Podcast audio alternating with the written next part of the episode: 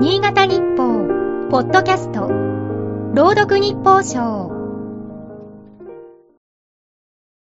10月15日。この時期の夜長は心地いい。買い置いていた本を寝床で読む。物語に引き込まれ、時を忘れる。我に帰ると、もう午前2時、3時。明日は早い。焦るほどに眠れない。新潟弁で言う、寝そけるである。羊が一匹、羊が二匹。この呪文が効かないのは、大人になったからではなく、英語圏のおまじないだからという。スリープとシープは発音が似ている。優しい腹式呼吸となって眠気を誘う。日本語の羊では口元が忙しく、逆に目が冴えそうだ。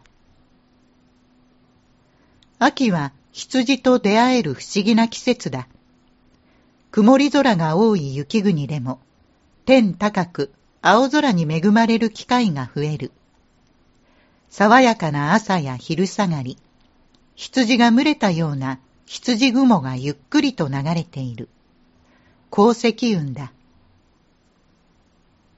同じ秋の空に似合う代表格は、羊雲より高い空に行儀よく浮かぶ剣石雲だろう。鱗、イワシ、サバと魚にゆかりのある名前で呼ばれる。指を一本立てて、雲一つが隠れたら鱗、はみ出たら羊と見分ける方法もある。しばし見とれて心は安らぐ。ただ、どちらも天候が崩れる予兆だとか。空から地上へと目を移す。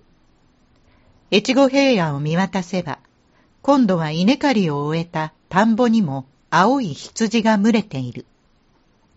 切り株から再び芽を出した子稲をそう呼ぶ。天と地の両方で羊が群れる。街中ではウールの上着姿も目立ち始めた。